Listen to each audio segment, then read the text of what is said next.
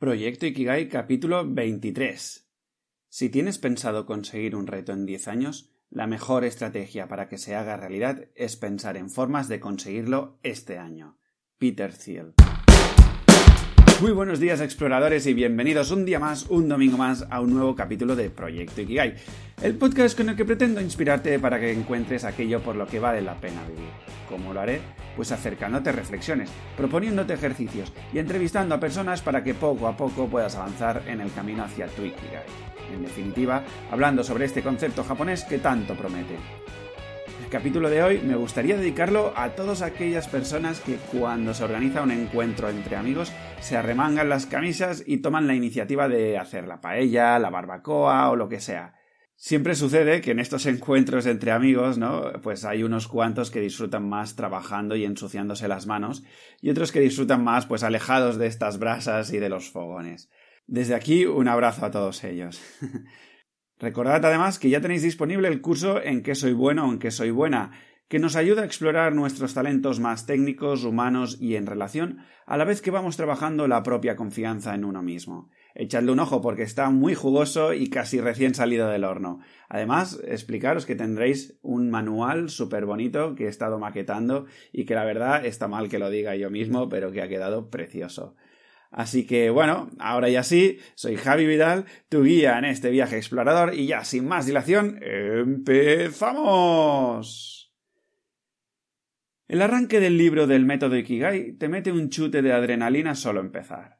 Y lo hace precisamente con este concepto japonés que hoy hablaremos que es el Shinkansen. ¡Shinkansen! Nos trasladamos a finales de los 80, principios de los 90.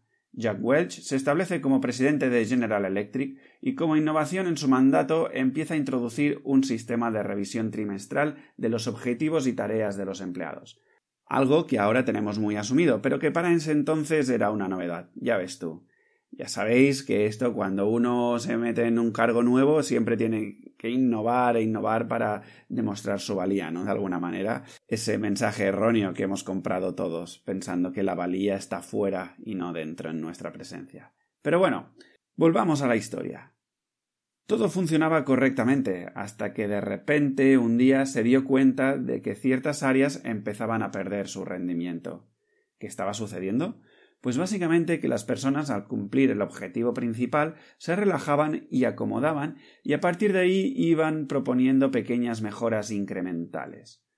No os penséis que era un tema de vagancia. Si te fijas, en nuestra vida nos suele pasar más o menos lo mismo.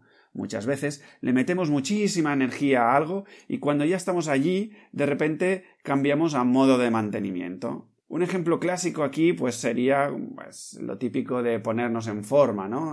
O la operación bikini, por decir algo, que es ese momento donde empezamos ahí a tope durante unas semanas, incluso un mes, pero que luego cuando ya pues empiezan a brillar allí nuestros chocolatitos, nuestro, nuestro abdomen perfectamente estructurado y tal,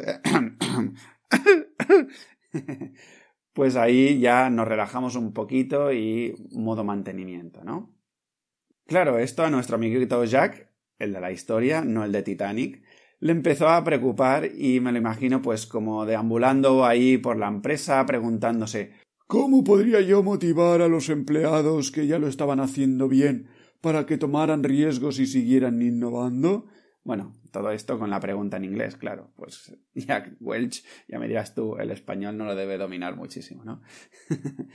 en fin, la respuesta a esa pregunta le vendría en un viaje a Tokio en 1993, un año después de las Olimpiadas de Barcelona. Allí se reunió con Eiji Mikawa, presidente de la subsidiaria japonesa de General Electric. Resulta que Sensei Mikawa, Eiji para los amigos, y su equipo eran capaces de lanzar productos médicos super rompedores de una manera constante. El secreto Shinkansen. Por lo que he podido leer, Shinkansen se puede traducir literalmente por nueva línea troncal, y es el origen de lo que aquí conocemos como el tren bala japonés. El concepto es sencillo de entender. Ponte metas que a priori parecen imposibles y trabaja para lograrlas. En el contexto que hemos abierto hoy, la historia explica que en 1958 el gobierno japonés ordenó a Japan Railways que conectara Tokio con Osaka de forma más rápida. La respuesta de los ingenieros fue diseñar todo un plan que lograba poner un tren a 100 km hora, algo impresionante para aquella época. Pero la respuesta de los ejecutivos de Japan Railways fue contundente.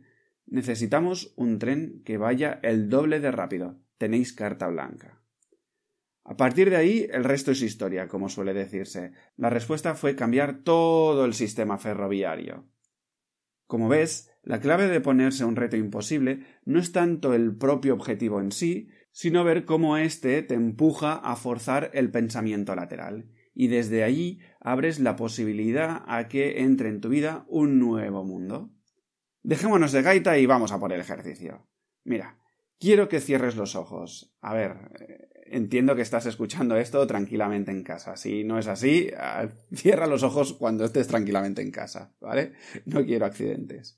Entonces, cierra los ojos y quiero que te imagines que han pasado 10 años de tu vida y observes bien a tu alrededor qué ves, qué personas te acompañan, cómo son esas relaciones, cómo estás de salud, cómo te va en lo económico en definitiva, cómo es un día normal en tu yo de aquí 10 años. Recréate bien, ¿eh?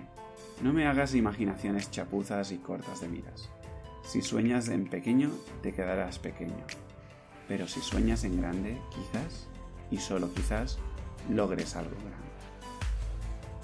Bien, abre los ojos y escribe ahora este día de 10 años tan bonito que te has imaginado hazlo con todo lujo de detalles.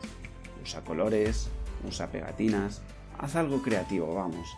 Conecta más con esa esencia del hemisferio derecho de tu cerebro. Cuando tengas esto, vas a extraer entre 3 y 5 objetivos sueños a lograr en estos 10 años. Y de estos, elige uno por el que empezar. ¿Sí? Perfecto. Ahora empieza el ejercicio propiamente dicho. Tienes que cumplir este objetivo en una semana, sin excusas. Dedícale el tiempo a organizarlo todo para que puedas cumplirlo. Y recuerda, carta blanca. ¿Qué vas a hacer? ¿Cómo lo vas a hacer? ¿Necesitas la ayuda de alguien? No me enredes y ponte a cumplir este objetivo en una semana. Ya, sin más dilación. Te explico mi propia experiencia. En mi paso por el seminario de Vivir con propósito, sin darme cuenta me propusieron un Shinkansen. Me temo que voy a poner de moda lo de hacer un Shinkansen. el caso es que estuve exponiendo mi situación personal y económica al grupo que estaba ahí reunido y de repente me lanzaron un reto aparentemente imposible. Tenía que facturar tres mil euros en una semana. Yo, ni corto ni perezoso, cogí ese reto y me puse a ello a tope. Decidí que la mejor manera de lograrlo con los recursos que tenía era vender por Wallapop y combinarlo con el lanzamiento de un curso que tenía en mi mente. Esto fue un sábado por la noche. El domingo, entre clase y clase del seminario, grabé todo el curso. El lunes hice toda la landing page del curso. El martes edité todos los vídeos y los audios. Y el miércoles ya estuve anunciando el curso en mis redes sociales. ¿Logré los tres mil euros al final? No, pero ahora tengo el curso de En qué soy bueno conectando con mis talentos naturales grabado y editado con una buena calidad y preparado para ir vendiéndolo a un ritmo más adecuado, digámoslo así. Como ves, hacer un Shinkansen me ha permitido dar un salto de gigante en mi desarrollo. Ha sido como meterse en un acelerador de partículas. De repente ahí y sales disparado, ¿no? Pero bueno, Aquellos que llevéis tiempo escuchando el podcast quizá estéis teniendo un poco de mensajes contradictorios. Vale, me habéis pillado. De repente me dices que me ponga objetivos imposibles, pero hace poco me hablaste de que la pretensión era el preludio de la tensión y que ponerse objetivo regulín regulín. Bueno, a ver, recuerda una cosa. La clave aquí está en la identificación. ¿Dónde pones tu identidad? Si tu identidad la pones en el objetivo Shinkansen, se te va a hacer muy duro todo esto. Si te identificas con esos tres mil euros, te va a hacer pupa si no lo logras. Y si lo logras, tu ego se va a ver henchido, de manera que ya no aceptará menos de tres mil euros por semana. Pero a la vez, si no te identificas con tu Shinkansen, es poco probable que pienses de verdad out of the box y empieces a poner tu mundo al revés y explores cosas que ni siquiera te hubieses imaginado nunca que harías, ¿no? Y es verdad, reconozco que esto es una gran paradoja o contradicción. Pero mira, la verdad es que se nos está abriendo un espacio súper interesante en el que poder trabajar el ponerse a fondo y soltarlo todo. Y este es un juego que poco a poco vamos a necesitar dominar en nuestra vida. Quiere decir que yo me entrego a tope en todo lo que hago, me entrego a fondo, piso ahí el acelerador a tope, o sea, me entrego en toda mi esencia, mi alma, mi, mi todo, me entrego en la actividad, en la acción, pero luego lo suelto todo, me desvinculo del resultado, me desvinculo de todo el ruido asociado a la parte más egocéntrica, me conecto al silencio. Y este juego es el que poco a poco podemos también practicar, ya no solo con este ejercicio, sino con cualquier cosa que hagas en tu vida. Con esto espero que saques tus propias conclusiones. Y si te animas a hacer el Shinkansen, lo que te recomiendo muchísimo es que lances este reto a tus redes sociales o a algún colega o me escribas a mí y te comprometas porque el hecho de tener una cuenta pendiente con alguien que te está allí pues digamos que, ha recibido tu mensaje y, está pendiente de si lo logras o no lo logras, es lo que te permite ponerte en acción y hacer pasos y pasos.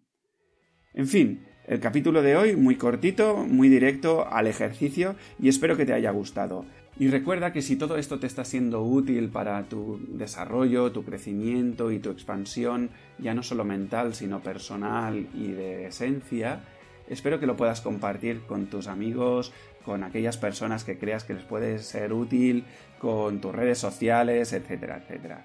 La verdad es que te estaré eternamente agradecido si esto llega a más personas, porque así será más fácil que localicen nuestra tribu y ampliaremos esta familia de exploradores y conseguiremos que cada vez más personas encuentren su Ikigai.